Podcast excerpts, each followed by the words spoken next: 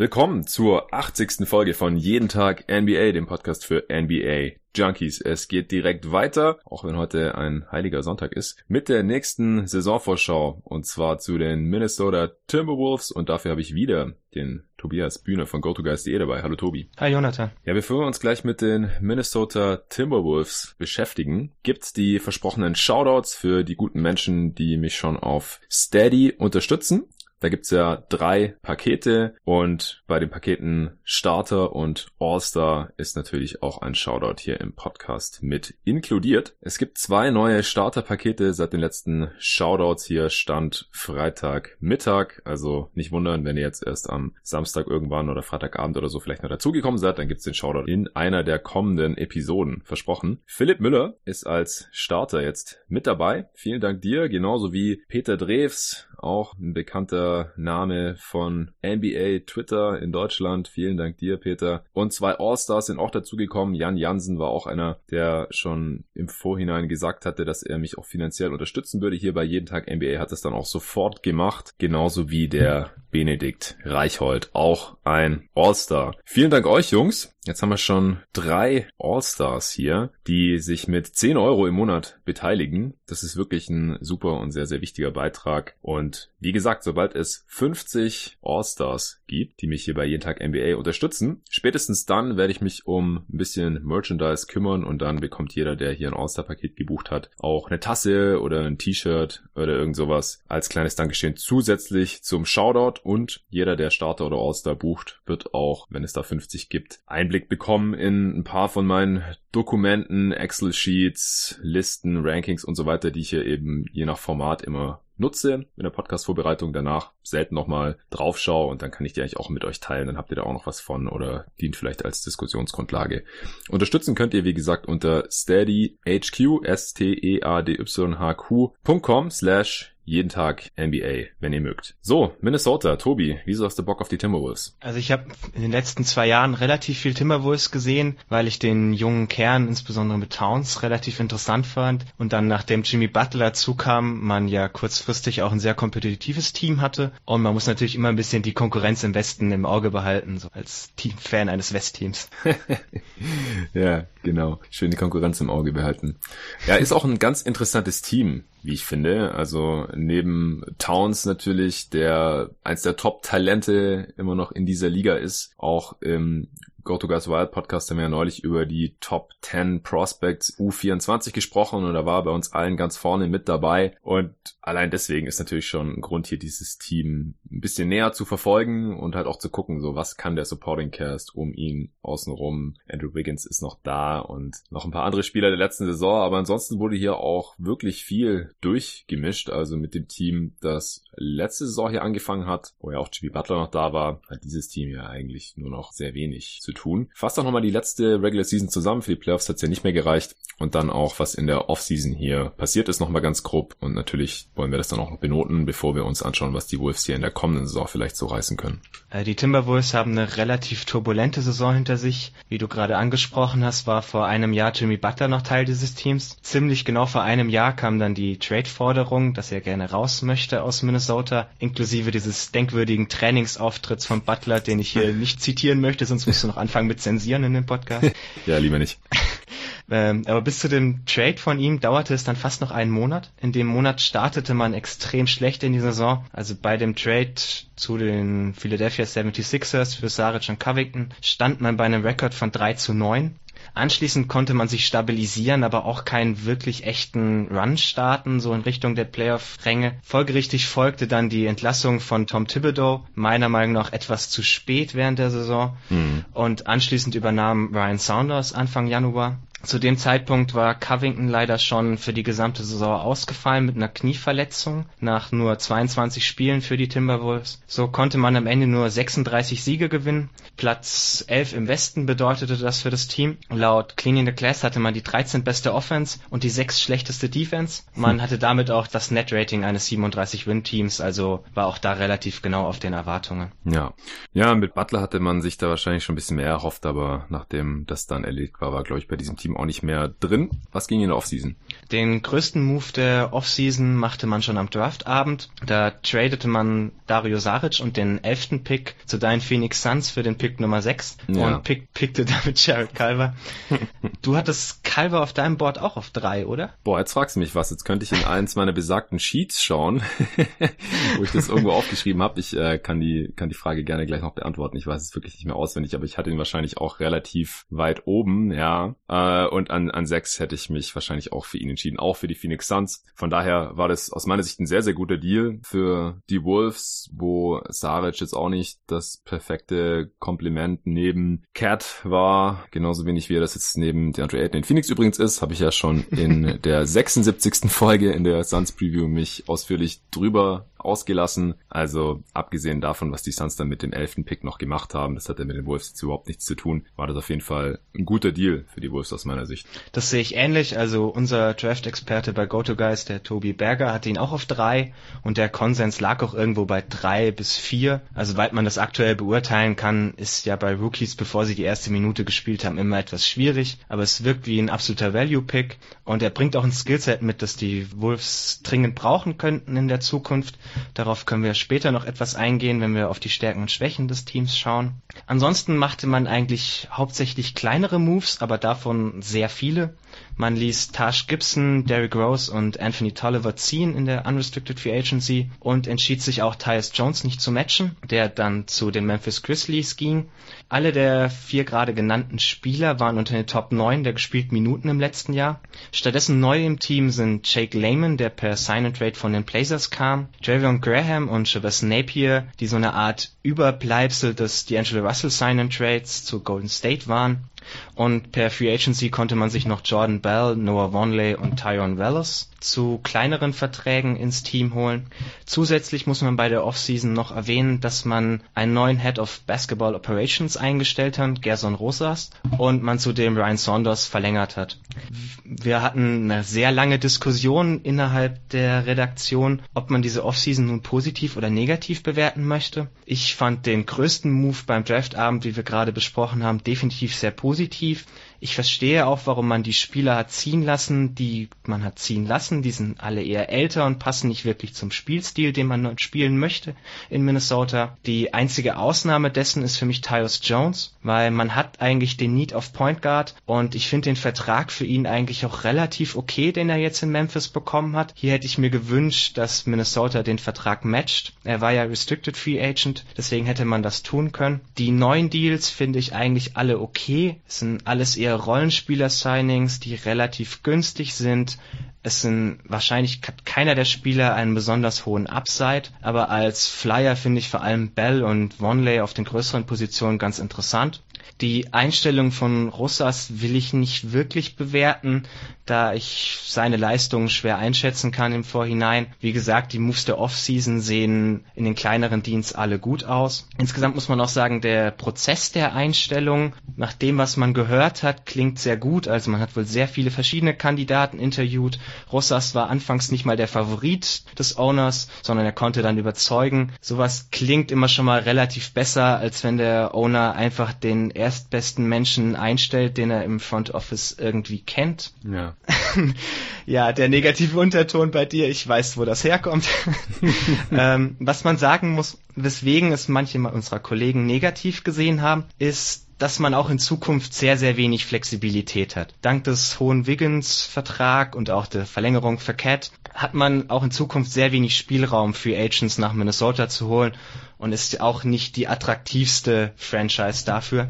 Also könnte man sich überlegen, ob man nicht eigentlich hätte mehr tun müssen, als nur die Rollenspieler auszutauschen. Vermutlich stimmt das, aber man muss eben sagen, dass die Möglichkeiten sehr begrenzt waren. Man hatte keinen Cap Space. Man hatte auch, man hatte zwar den einen Draft Pick, den hat man dann ja auch gewinnbringend verwendet. Deswegen sehe ich insgesamt die Offseason eher positiv und habe ihr als Note eine 2 minus gegeben. Ja, also ich bin auch relativ begeistert von dem, was man da aus den Möglichkeiten rausholen konnte, einfach weil, wie du gerade schon gesagt hast, man hatte nicht viele Möglichkeiten und man hat eben zur Abwechslung mal die Rollenspieler nicht alle gnadenlos überbezahlt. Gorgie Jenks Stil zum Beispiel, den ich von Anfang an verurteilt habe, da hat man ja heute noch zu knabbern und auch in der folgenden Saison. Der läuft dann 2021 endlich mal aus, verdient jetzt 16,3 und dann 17,3 Millionen. Genauso Jeff Teague noch 19 Millionen, der läuft nächste Offseason dann endlich aus und dann wird man ja auch irgendwann mal wieder ein bisschen flexibler. Und deswegen finde ich es auch gut, dass man jetzt halt im Prinzip nur günstige Spieler reingeholt hat. Also der teuerste war eigentlich Jake Lehman, wenn man jetzt mal vom Rookie-Deal für Jared Culver absieht. Ich habe auch gerade übrigens nochmal geguckt, ich hatte ihn auf sechs auf meinem persönlichen Board. Oh, okay. Ja, da kann man gerne mit einbuchen, dass ich Brandon Clark und Grant Williams eventuell einfach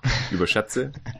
Und ich habe auch noch Sekou Dumbuya aufgrund der Upside da über Jared Culver, aber in meinem Mock hatte ich ihn zum Beispiel auf 5 und in unserem Mock Draft Podcast mit David hatten wir ihn auf 4. Also an 6 ist es auf jeden Fall noch ein sehr, sehr guter Value Pick gewesen und wir können uns auch gleich noch drüber unterhalten, welche Rolle er vielleicht direkt als Rookie einnehmen kann. Aber was ich eigentlich sagen wollte, Jake Lehman war mir mit 3,5 Millionen. Das war, glaube ich, ein Teil von der Mid-Level Exception. Die teuerste Free Agent Verpflichtung. Warnley 2 Millionen, Napier 1,8 Millionen, Graham 1,6 Millionen, Jordan Bell 1,6 Millionen Minimum Deals und so. Das ist alles sehr, sehr günstig. Da macht man nicht viel falsch. Und es sind halt Spieler, die eventuell noch Upside haben und hier dem Team in dieser Saison irgendwie helfen können und dann kann man die vielleicht auch langfristig binden. Und was du zu Glenn Taylor gesagt hast zum Owner, das scheint hier auch endlich mal in eine richtige Richtung zu gehen. Aber an der Entscheidung, dass er Andrew Wiggins tief in die Augen geblickt hat und ihm gesagt hat, wenn ich dir jetzt 160 Millionen gebe, nee, 150 waren's, Millionen gebe, dann musst du aber auch noch besser werden, dann, ja,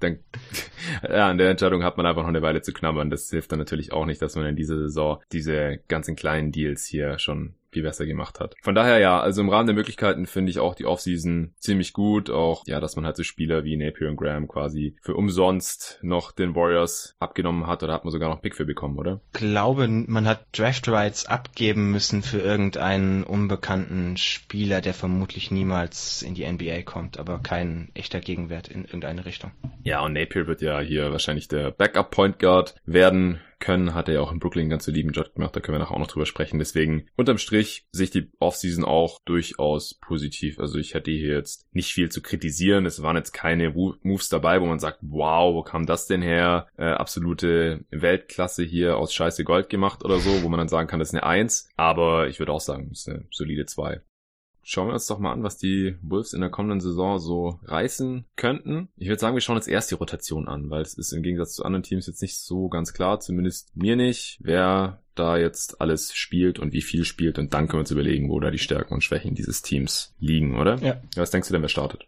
Also ich denke, Towns als Center ist absolut gesetzt. Daneben soll Robert Covington starten mit ihm im Frontcourt. Also man möchte generell etwas kleiner spielen, etwas schneller spielen. Von diesen Lineups mit zwei klassischen Big Men, die man in der Vergangenheit oft eingesetzt hat, möchte man nun Abstand nehmen. Also generell etwas moderner spielen. Ich denke auch Andrew Wiggins als Small Forward und Jeff Teague als Point Guard sind weiterhin in der Starting Lineup gesetzt. Wobei zumindest Beatwriter berichten, dass Teague dafür kämpfen soll bei Wiggins fehlen etwas die Alternativen. Der letzte Spot in der Starting Lineup wird sich dann vermutlich zwischen Jared Culver und Okogi entscheiden. Die Athletic hatte Okogi als Starter und Culver als Closer. Ich denke, das hängt sehr stark von dem Matchup ab, wie man das machen wird. Okogi ist eher die defensiv bessere Variante. Calver ist, bringt eher etwas mehr Playmaking mit. Es hängt natürlich auch ein bisschen von der Entwicklung ab, die Calver jetzt im Laufe der Saison nehmen kann. Die meisten Rookies sind ja doch in ihrer ersten Saison nicht der große positive Impact. Ich glaube nicht, dass Calver da eine Ausnahme sein kann. Der Idealfall für alle Wolves-Fans wäre natürlich, beide beweisen sich irgendwie und starten dann auf der 2 und der 3 und Wiggins kommt nur noch als Six-Man von der Bank, aber ich glaube, wir wissen alle, dass das nicht passieren wird. Allein wegen des Vertrags von Wiggins muss man ihn eigentlich fast starten. Was ja. ich ganz interessant fand beim Media Day, das Foto, das man da aufgenommen hat, so ein bisschen als Titelbild, das war mit Okogi und Calver, aber auch mit Wiggins und ohne Teague. Ich glaube nicht, dass das irgendwas bedeutet, aber das wäre vielleicht ein ganz interessantes Lineup, je nachdem, ob Okogi Point Guards verteidigen kann. Wenn er das kann, mhm. dürfte das ein relativ interessantes Lineup sein, was man vielleicht auch mal als Starter oder Closer sehen könnte. Ja, ich glaube schon. Also es kann eigentlich, ist er ja flink und athletisch und schnell genug, dass ich mir auch vorstellen kann, dass er eben kleinere Guards vor sich halten kann und die ganz effektiv verteidigen kann als Playmaker. Ja, ist er überhaupt nicht geeignet. Das hat auch in der Summer League mal wieder bewiesen, wo die Konkurrenz oder die Gegner natürlich sehr viel schlechter sind als im normalen Liga-Betrieb. Von daher, also da werden ja öfters mal Spieler einfach in größere Rollen gesteckt, also Stammspieler aus den NBA-Teams, wenn die nochmal Summer League zocken, weil sie halt noch etwas jünger sind, denen werden dann da mehr Aufgaben im Playmaking, im Pick and Roll, Ballhandling und so weiter gegeben. Da wird mal gucken, was bei rauskommt. Bei Kobe kam da überhaupt nichts raus, war richtig schlecht. Deswegen ja, kann er dann die Point Guards verteidigen. Ich weiß nicht, ob man dann, wenn man das Spiel schaut, am Anfang in der Startaufstellung gesagt wird, Okogi ist jetzt äh, hier der Starting Point Guard, weil man die Spieler ja immer noch in so traditionelle Positionsbezeichnungen unbedingt pressen muss. Ob das dann Calver wäre, der das durchaus kann, der mit dem Ball auf jeden Fall mehr anfangen kann als Okogi und äh, man Pick and Roll laufen kann, gut passen kann und so. Und da er auch kein Freshman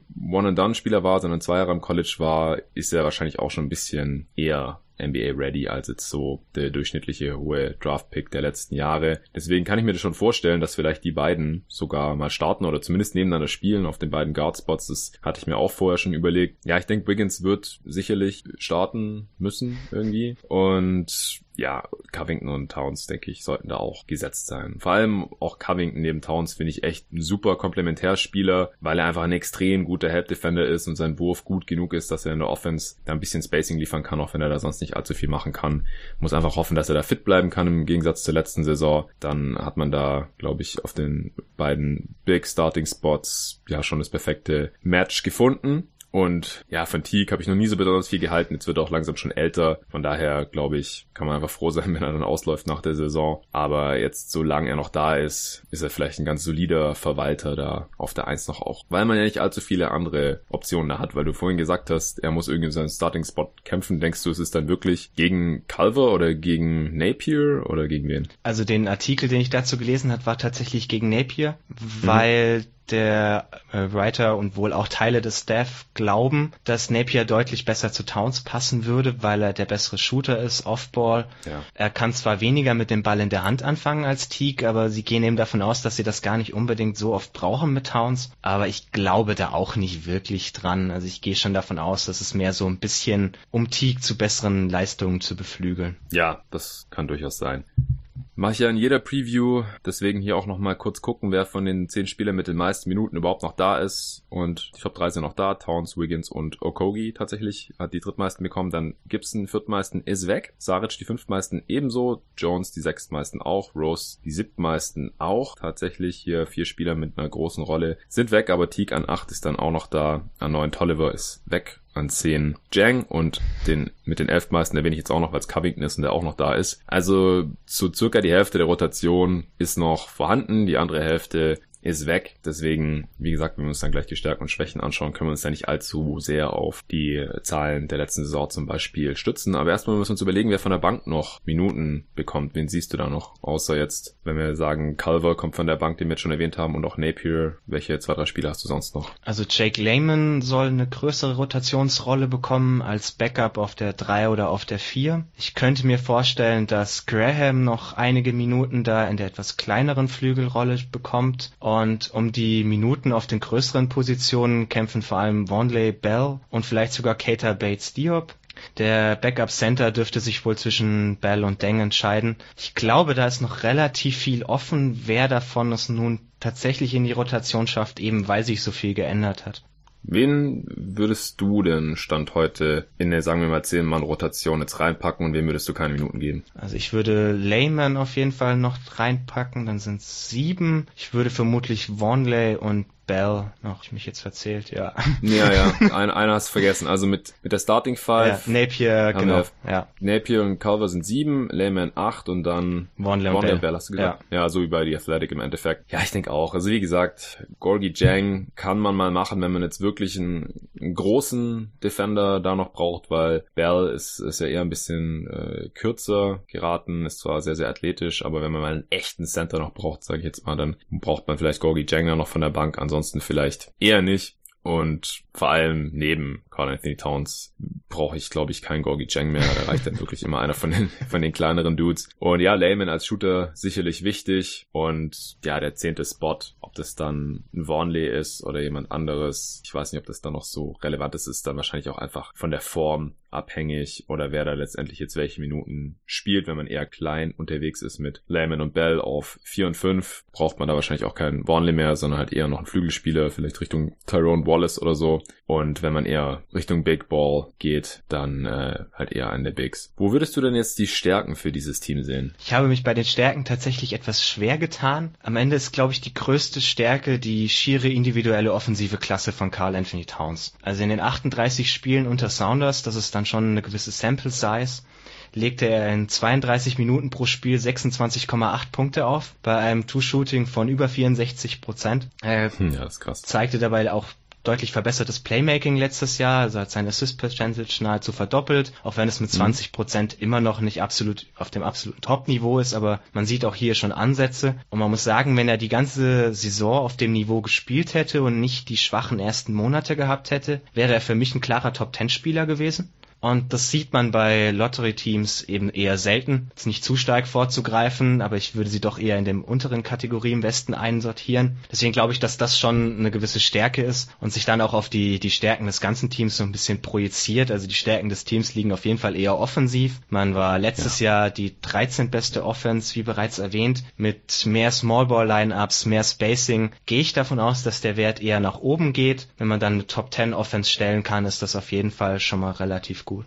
Ja, würde ich auch alles so unterschreiben. Also ich glaube auch, dass Cat langsam der Spieler ist oder so gut ist, dass er mehr oder weniger alleine schon mit einigermaßen kompetenten Coaching und Mitspielern für eine Top 10 Offense sorgen können sollte. Also hast ja gerade schon anklingen lassen, das war jetzt in der letzten Saison und auch in vorigen Jahren nicht immer gegeben und trotzdem lief die Offense immer ganz gut und trotzdem hat Cat immer ordentlich produziert. Wiggins ist leider immer eher wie so ein Anker für die Offense, aber auch da kann man ja noch Hoffnung haben, dass er vielleicht noch besser wird. Also geht jetzt ja immer noch erst in die Age 24 Season. Von daher geht da vielleicht auch noch ein bisschen was Richtung Short Selection, Richtung Aggressivität auch. Er hat auch scheint in Interviews zugegeben. Das wurde im Dunkdown Pod in der Preview zu den Bulls, die ich gehört habe, erwähnt vom Beatwriter, wie heißt der, John Krasinski oder so. Ja. Der hatte sich mit Wiggins da ein paar Mal drüber unterhalten und er hat da wohl gesagt, dass ihm wirklich sein Mojo so ein bisschen verloren gegangen ist. Also ihm hat da anscheinend auch die Präsenz von Jimmy Butler auch nicht so gut getan und so. Und wenn er das irgendwie wieder zurückerlangen kann, dann wäre das wirklich eine super Sache. Aber man kann auf der anderen Seite halt auch wirklich skeptisch sein, denn Wiggins, und das hat eben Krasinski auch gesagt, dass Wiggins bisher immer alles so ein bisschen in den Schoß gefallen ist, ohne dass er sein A-Game zeigen musste. Einfach weil er schon immer aussah wie, ja, Maple Jordan halt. Ja, also in der Highschool hat man halt gesehen, der Typ hat unglaubliche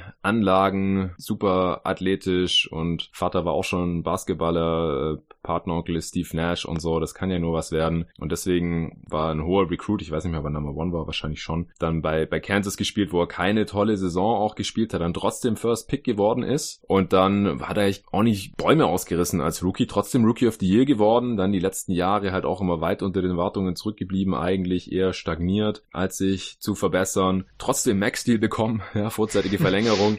Also läuft einfach bei ihm. Warum soll er sich jetzt halt einen Arsch aufreißen, wenn es für ihn sowieso nicht besser laufen könnte eigentlich? Also bisher hat er wirklich alles erreicht, was man erreichen kann. Also außer jetzt wirklich mal eine gute Saison zu spielen oder halt in, in Playoffs irgendwas zu machen oder so. Man war mal nur einmal und das war halt auch eher Jimmy Butlers Verdienst und da ist man dann auch sagen und klanglos untergegangen gegen die Rockets da in der vorletzten Saison. Von daher wäre es schon mal an der Zeit, dass Wiggins vielleicht auch mal was zeigt, aber so langsam darf man halt auch in Frage stellen, ob das noch irgendwann passiert.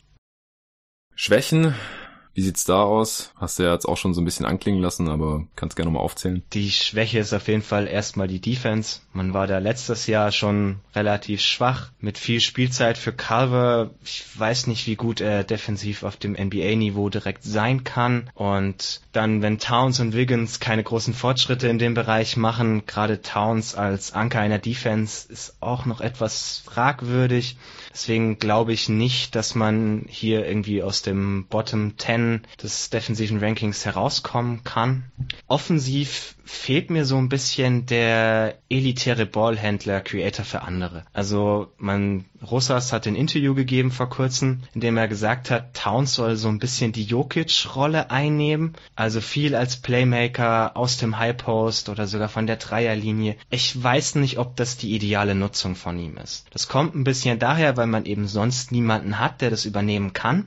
Ich hoffe, dass das langfristig Calver sein könnte. Wie gesagt, auch da wieder, die wenigsten Rookies können das in ihrem ersten ersten Jahr eigentlich fast niemand. Ja. Deswegen sehe ich das schon so ein bisschen kritisch, auch wenn man noch innerhalb der Offense nach Schwächen suchen will. Und das wird dann halt ein bisschen verstärkt davon, dass man am Perimeter relativ wenig Shooting hat. Also Teague trifft nur 33 Prozent bei drei Versuchen pro 36 Minuten letztes Jahr. Wiggins nur 34 Prozent bei immerhin 4,9 Versuchen. Okogi trifft sogar nur 28 Prozent. Calver war da am College auch nicht überragend. Klar, Towns selber ist ein sehr, sehr guter Shooter und auch Covington ist mit seinen 37 Prozent für die Position, die er dann spielt, überdurchschnittlich. Aber insgesamt weiß ich nicht, ob mir das reicht. Gerade wenn Towns so der Fokus sein soll, der viel den Ball in der Hand hat, dann können sich die Gegner sehr auf ihn konzentrieren, weil eben, wenn er Kickout-Pässe spielt, man sich eigentlich darauf verlassen kann, dass die meisten die nicht treffen werden. Ja, das sind auf jeden Fall gute Punkte. Ja, was die Defense angeht, kann man sich vielleicht trösten, dass die Spieler, die jetzt gegangen sind, halt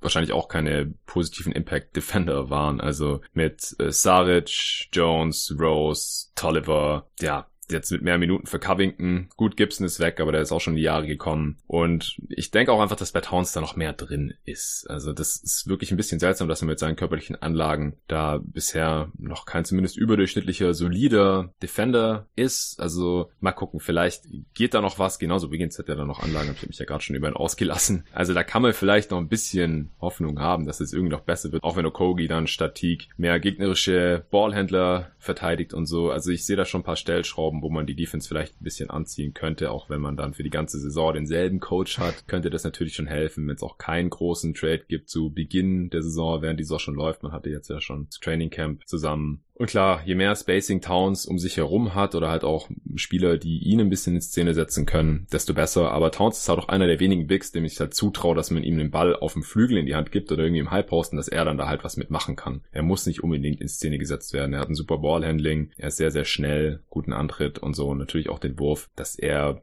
obwohl er auch das Skillset eines traditionellen Bigs hat, hat er halt auch so ein bisschen dieses Wing-Skillset als Seven Footer. Das ist ja auch das, was ihn so interessant macht.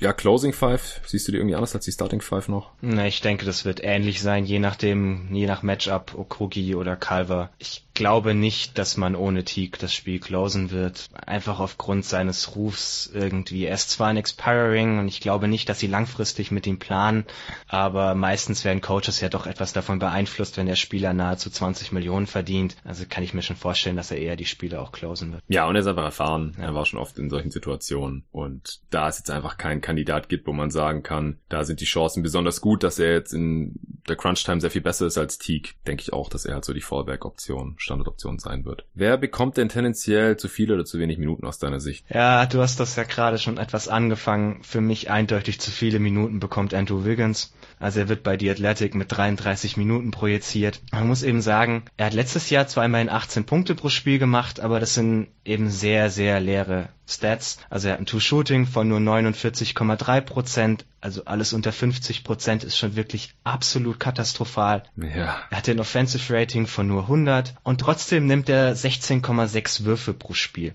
Das Two-Shooting geht dabei in jeder Saison seit seiner zweiten Saison in der Liga eher zurück. Ich glaube nicht, dass das auf einen Schlag plötzlich hochgeht. Wenn man sich das Ganze dann so ein bisschen noch veranschaulichen will, also er ist in der Usage auf seiner Position im 92. Percentile, bei ja. den Points per Shot Attempt aber nur im 19. Und ja. das ist eine Kombi, die man sehr, sehr selten sieht in der Liga, weil das Spieler sind, die so ineffizient sind, dass sie ihrem Team, wenn sie viel machen, trotzdem eher schaden. Ich habe mich da ein bisschen tiefer gesucht und ich habe nur zwei Spieler gefunden, die die auch mehr als 10 Field Goals pro Spiel genommen haben und die ein schlechteres True-Shooting haben als Wiggins. Einen davon dürftest du raten können, das ist nämlich Josh Jackson, der jetzt yes. nur noch in die G-League spielt Und der andere ist Kevin Knox, über dessen Effizient in seiner Rookie-Saison auch, glaube ich, schon mehr als genug gesagt wurde. Und die nehmen immerhin beide immer noch deutlich weniger Würfe als Wiggins. Wiggins ist der einzige, der mehr als 15 Würfe nimmt von den dreien. Bei über 15 Würfen habe ich gar keinen gefunden, der ein schlechteres Two-Shooting hat als er.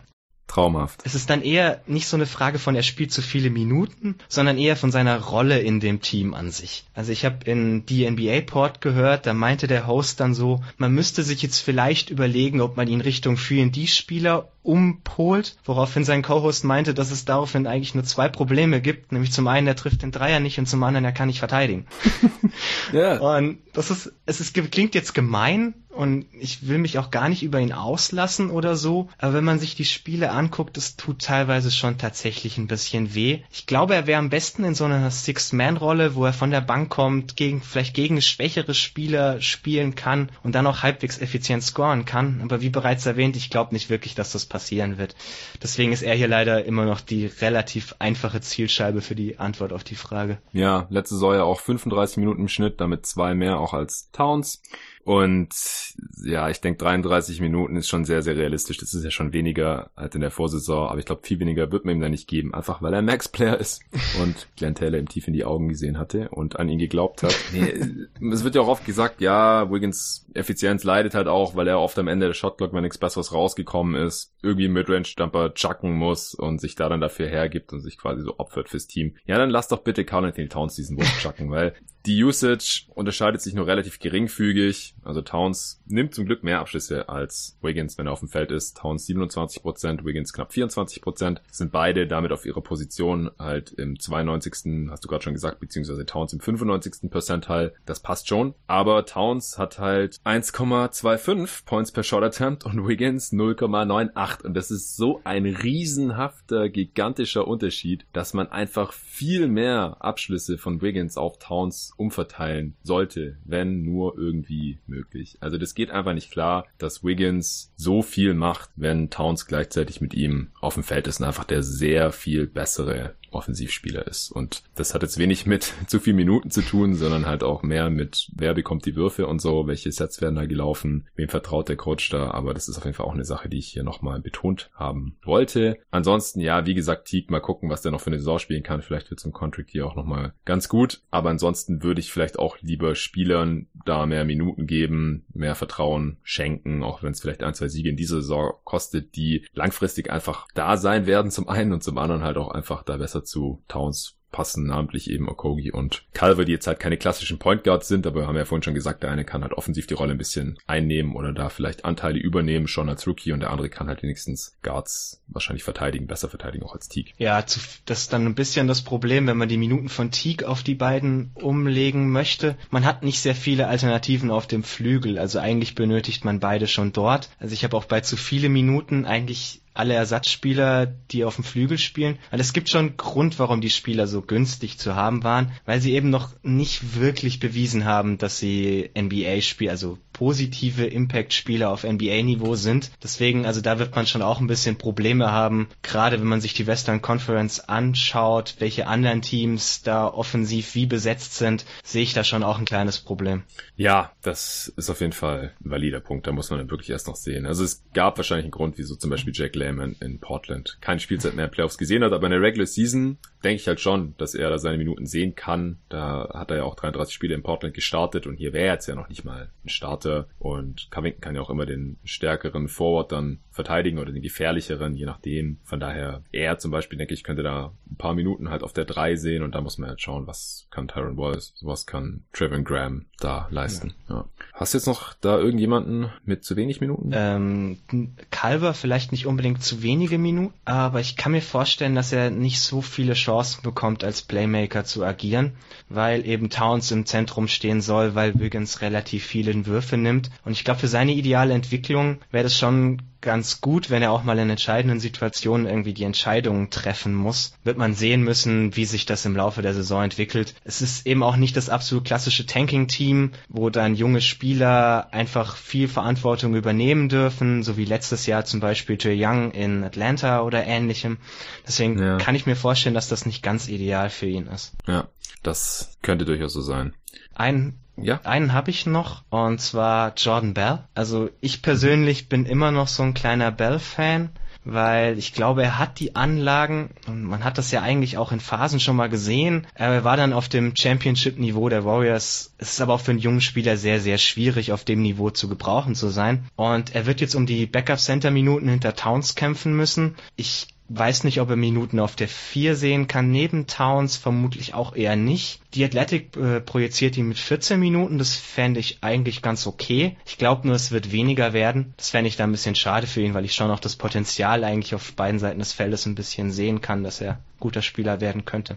Ja, ich denke halt, dass er eigentlich ein ganz äh, guter Komplementärspieler zu Towns ist, einfach weil der fehlende Dreier da nicht so ins Gewicht fällt, weil Towns es halt kann. Und defensiv kann man ja dann schauen, wer da wen verteidigt. Er ist ein ganz guter Lob-Threat und ein sehr aktiver Spieler und natürlich für seine Größe auch ein guter defensiver Playmaker und so. Es hapert halt bei ihm ein bisschen so am Basketball-IQ, glaube ich, dass das immer so das Problem war, dass Steve da mit ihm hatte und da ist halt auch die Frage, er ist jetzt auch schon älter, ich glaube 24 oder 25, ob das dann noch kommen kann. Aber ja, er hat jetzt einen Minimum-Deal nur bekommen, nachdem es ja lange Zeit hieß, er wäre ein Ziel gewesen in der zweiten Runde und so. Könnte jetzt auch so als Reality-Check bei ihm da fungieren. Und deswegen denke ich auch, dass er sich da reinhängen wird. Also ja, er wird bald 25, ich habe gerade nochmal nachgeschaut. Ja, könnte schon sein, dass er so ein, wenn er, wenn er, ja, Starter würde er nicht werden können, aber wenn er vielleicht der erste Weg von der Bank wird, dass es so ein kleines Breakout hier für ihn ist und wenn nicht, wenn er nicht genug Chancen bekommt, dass er dann auch richtig hier in der Kategorie ist, zu wenig Minuten tendenziell, ja. Siehst du noch andere potenzielle Breakout-Kandidaten? Also ich kann mir gut vorstellen, dass den größten Sprung Okogi macht. Ich halte sehr viel für ihn, aber er ist auch eher so ein defensives Prospect und ich würde jetzt auch nicht unbedingt meinen Twitter-Namen nach ihm benennen, wie vielleicht andere Leute das tun. äh, ja, Shoutouts gehen raus an David für die Hörer, genau. die nicht auf Twitter sind. ähm, deswegen, so aus einer Fantasy-Sicht ist er sicherlich keine gute Wahl, weil er wird auch weiterhin keine Counting-Stats auflegen oder ähnliches.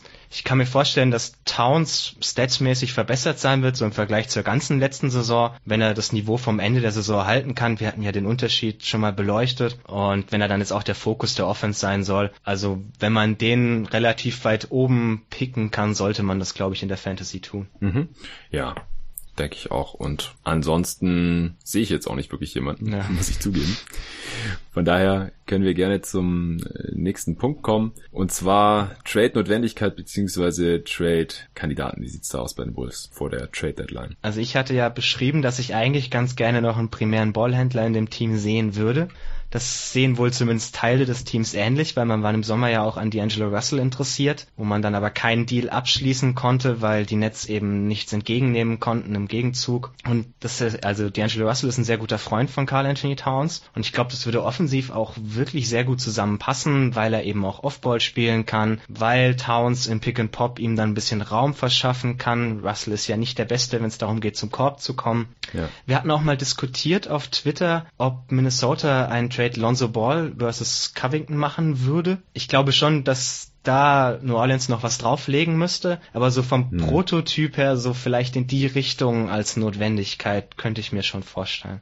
Ja, also man kann wirklich sich überlegen, ob wenn die Warriors Russell traden, nicht die Wolves da Kandidat Nummer eins sind, denn sie werden sicherlich jetzt nicht ihr Interesse an ihm verloren haben, nur weil er woanders jetzt gelandet ist per Sign and Trade, weil sie eben nicht dann in seinen Trade einsteigen konnten und indirekt haben sie ja dann trotzdem da noch mitgemischt in diesem Trade und den quasi erleichtert für die Warriors, indem sie ja Graham und Napier aufgenommen haben. Die können sie zwar zum einen jetzt gebrauchen, und zum anderen kann ich mir auch vorstellen, da darf natürlich auch noch nichts irgendwie festgehalten worden sein oder so, dass man da auch so wink-wink gesagt hat, okay, wir helfen euch jetzt hier bei dem Deal und dann landet Russell jetzt zwar nicht bei uns, sondern bei den Warriors, aber wenn ihr den zufällig loswerden wollt in naher Zukunft, dann ruft doch nochmal bei uns an, dann äh, können wir uns da vielleicht das überlegen. Russell darf natürlich dann erst im Dezember getradet werden, aber ja, wenn er die Zeit gekommen ist, wissen die Warriors vielleicht schon so, wann Thompson zurückkommt und ob man jetzt hier weiter mit Russell plant oder nicht und ob man nicht vielleicht lieber Robert Covington gebrauchen kann, wenn man dann wieder das Trio um Green, Curry und Thompson zusammen hat, der dann in so eine 3D-Rolle da rutschen kann und einfach mehr bringt jetzt als ein Russell, wenn man halt mit den genannten drei, solange die noch in ihrer Prime sind, nochmal irgendwie angreifen möchte. Das kann ich mir schon auch vorstellen. Also da reicht dann auch Covington als Gaming-Wert wahrscheinlich nicht, aber halt R plus X. Ja, auf jeden Fall müsste Teague in dem Deal vermutlich mit drin sein als großer Expiring, um die Salaries zu matchen.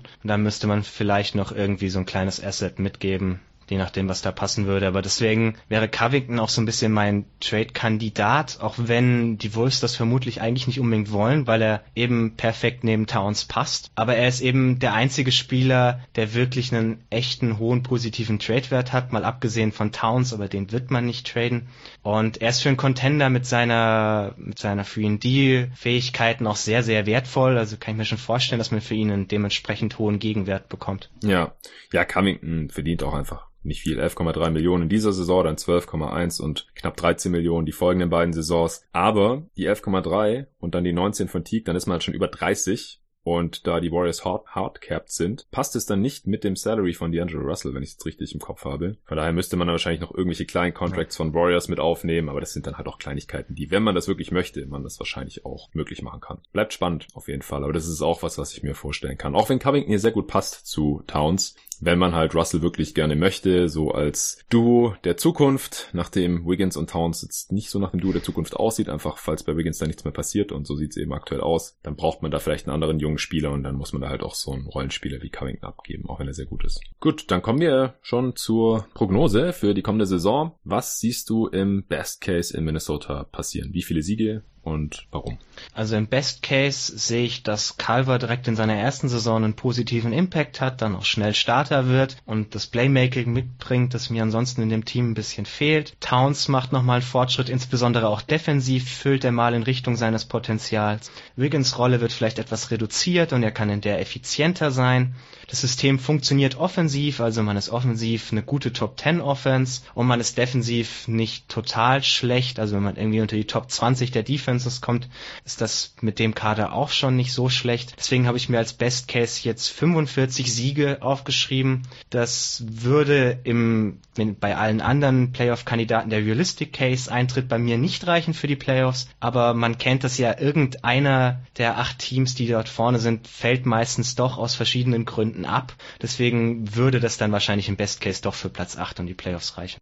Ja, sehe ich sehr ähnlich. Ich glaube auch, dass man im Best Case gerade noch so irgendwie in die Playoffs kommen kann. Aber ja, da muss halt jeder Spieler nahezu hier auch seinen individuellen Best Case erreichen. Hast du gerade schon sehr schön dargelegt, gerade auch was die Defense angeht. Also da muss halt Covington fit bleiben. Denn in der kleinen Sample Size, in der er schon mitgespielt hat, lief es halt defensiv mit ihm auf dem Feld sehr, sehr viel besser als ohne ihn. War dann aber auch mit ihm und Gibson. Das ist ein bisschen dann nochmal so eine ah. Einschränkung, deswegen wäre ich da vorsichtig ja. mit der Sample Size. Ja, das ist ein, ein guter Einwand, dass halt da ein anderer, erfahrener und solider Defender noch dabei war.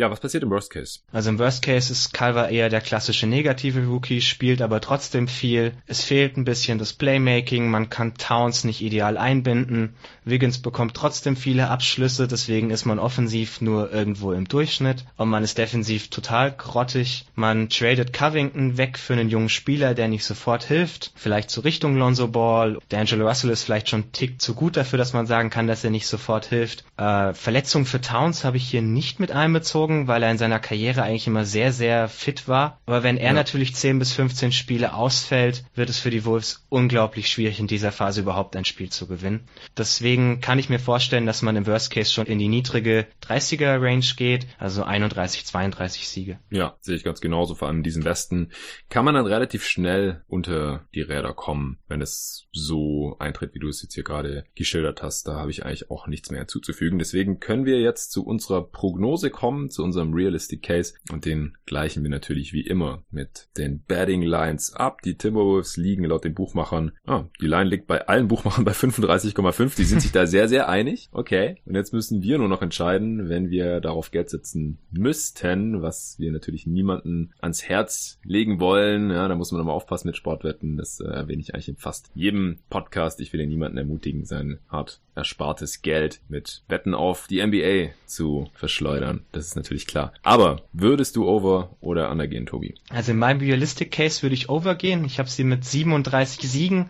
Das ist bei mir der geteilte zehnte Platz im Westen. Dafür müsste man von Towns nochmal den kleinen Sprung erwarten, den er in Richtung der letzten, Ende der letzten Saison gezeigt hat. Dann ist man so um Platz 10 in der Offense, vielleicht knapp unter Platz 20 der Defense. Und das reicht dann im Westen eben für 37 Siege. Entgegen dem, was du gerade gesagt hast, ist das tatsächlich auch eine der Wetten, die ich schon gemacht habe. Das konnte. ja, darfst du ja auch. Bist ja ein erwachsener Mann. Du kannst mit dem Geld machen, was du willst.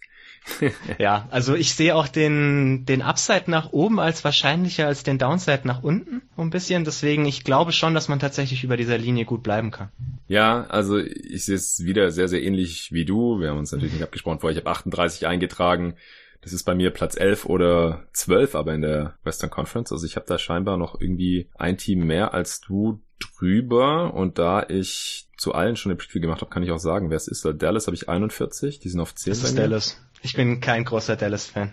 Ah, Dallas ist tiefer ja. bei dir? Wie viel Siege hast du da? Dallas habe ich mit 36. Ah ja, okay, ein weniger, gut. Ja. Aber fünf, fünf weniger als ich. Okay, interessant. Und auf neun habe ich Sacramento noch. Habe ich auch. Du auch, okay. Und ja, dann kommen die ganzen relativ klaren Playoff-Teams, zumindest Stand heute, wenn da nichts passiert. Portland, San Antonio, Golden State und so. Dann äh, habe ich gleich auf noch ein Team, zu denen die Preview noch fehlt. Wer alle Previews bisher gehört hat, der und sich das auch noch alles eingeprägt hat, der kann sich vielleicht schon denken, die Preview wird dann äh, in den nächsten Tagen irgendwann kommen. Es müsste vielleicht die übernächste sein. Mal schauen. Ja, also ich sag auch 38. Das reicht im Normalfall dann nicht für die Playoffs, aber man weiß ja nie, ob ein oder zwei Teams, die davor stehen, irgendwie rausfallen und dann kann es auch vielleicht irgendwie noch für die Playoffs reichen, aber ich denke halt eher nicht. Also mit einem negativen Rekord in der Western Conference kommt man nicht in die Playoffs, würde ich jetzt Stand heute mal behaupten. Dann, letzter Punkt, siehst du irgendwelche Auszeichnungen, die die Wolves gewinnen können und wenn dir da irgendwelche Betting Lines bekannt sind oder sowas, dann kannst du auch dazu sagen, ob du da irgendwie drauf wetten würdest. Weil wir es gerade davon hatten, ob sie es in die Playoffs schaffen, da habe ich eine Quote von 5 zu 1 gefunden. Die würde ich definitiv nicht spielen. Hm. Ich, in der Vorbereitung hattest du uns ja gefragt, mit welcher Wahrscheinlichkeit wir die Teams in den Playoffs sehen und ich glaube, ich hatte für die Wolves 10% gesagt, weil es eben wirklich der absolute Best Case wäre. Also davon würde ich auf jeden Fall die Finger lassen. Die etwas interessanter dürfte sein, also Towns für den MVP MVP-Titel ist eine Quote von 20 zu 1. Finde ich von der Quote her relativ hoch, also ist zum Beispiel höher als Doncic, was ich nicht so ganz verstehen kann. Aber er war eben auch noch nie unter den Top 5 und Mini ist einfach selbst im Best Case zu schlecht, dass ich mir vorstellen kann, dass er da ernsthafte Chancen hat. Aber ja, braucht man mindestens 50 Siege. Das sehe ich auch überhaupt nicht. Aber er dürfte relativ sicher All-Star werden. Und ich könnte mir auch vorstellen, dass er eins der All-NBA-Teams knackt. Als dritter Center wird er sich mhm. wieder ein Duell liefern mit Gobert, vermutlich wie im letzten Jahr, als er dann knapp gescheitert ist. Rookie of the Year für Calver ist bei 28 zu 1 zwar auch eine relativ hohe Quote, aber würde ich auch nicht spielen. Einfach wegen Zion und weil andere Rookies ja. auch eine bessere Chance haben. Ich sehe auch nicht wirklich einen Six-Man. Eine Wette habe ich noch für dich. Most Improved Player Andrew Wiggins von der Quote 300 zu 1. Wenn er sich alles übrig gelassen hat aus den letzten vier Jahren, wer weiß. Ja, genau. Ich glaube nicht, dass schon mal überhaupt irgendein Spieler in Frage gekommen ist, der einen Max-Deal hat für einen Most Improved Player. Schade. ja. Schade eigentlich. Aber wir hoffen natürlich trotzdem, dass Wiggins endlich mal hier annähernd sein Potenzial ausschöpft, weil das hat er ja, ohne Zweifel. Definitiv. also ich würde es ihm auch wünschen. Das klingt bei dem Ganzen immer nicht so, aber auf jeden Fall. Das wäre geil. Also natürlich, grundsätzlich wünscht man sich immer, dass die Spieler Maximum aus sich herausholen, denn wir wollen alle guten Basketball sehen, keine Frage. Und gerade beim Spieler wie Towns würde es mich einfach freuen, wenn er in einem guten Playoff-Team stehen würde, auch schon ab sofort, ab der kommenden Saison. Und dafür müsste halt Wiggins seinen Vertrag und seine Draft-Position Position und allem drum und dran, was er bisher so bekommen hat, einfach irgendwie mal gerecht wird dann wären wir durch hier, bevor es zu depressiv wird, denn eigentlich gibt es dafür nicht allzu viele Gründe in Minnesota, auch wenn wir sie jetzt nicht in den Playoffs sehen. Denke ich, äh, wären sie vielleicht ein bisschen besser als in der letzten Saison. Du hast einen Sieg mehr getippt, ich zwei Siege mehr als in der letzten. Immerhin. Vielen Dank dir, Tobi, dass du hier wieder am Start warst. Danke auch allen Hörern, die sich auch hier diese Preview gegeben haben. Gerne jederzeit Feedback auch an uns richten. Ihr könnt auch mit uns auf Twitter diskutieren. Wir haben sie auch ein paar Mal heute erwähnt. Und in der letzten Preview habe ich auch vergessen, Tobis Twitter-Handle hier anzupreisen. Das darfst du jetzt mal noch raushauen. Äh, Tobi Bühner mit UE. Genau, at Tobi Bühner könnt ihr Tobi auf Twitter folgen, falls ihr es noch nicht tut. Ihr könnt auch an mich herantreten, natürlich auf allen Social Media Kanälen mit Lob, Kritik, Anregungen, Fragen, was auch immer euch auf dem Herzen liegt. Überall zu finden unter jeden Tag NBA auf Facebook, Instagram oder Twitter per E-Mail jeden Tag NBA at gmail.com. Und wenn ihr unterstützen wollt, gerne bei Steady unter steadyhq.com slash jeden Tag NBA. Vielen Dank dafür und bis zum nächsten Mal. Lance.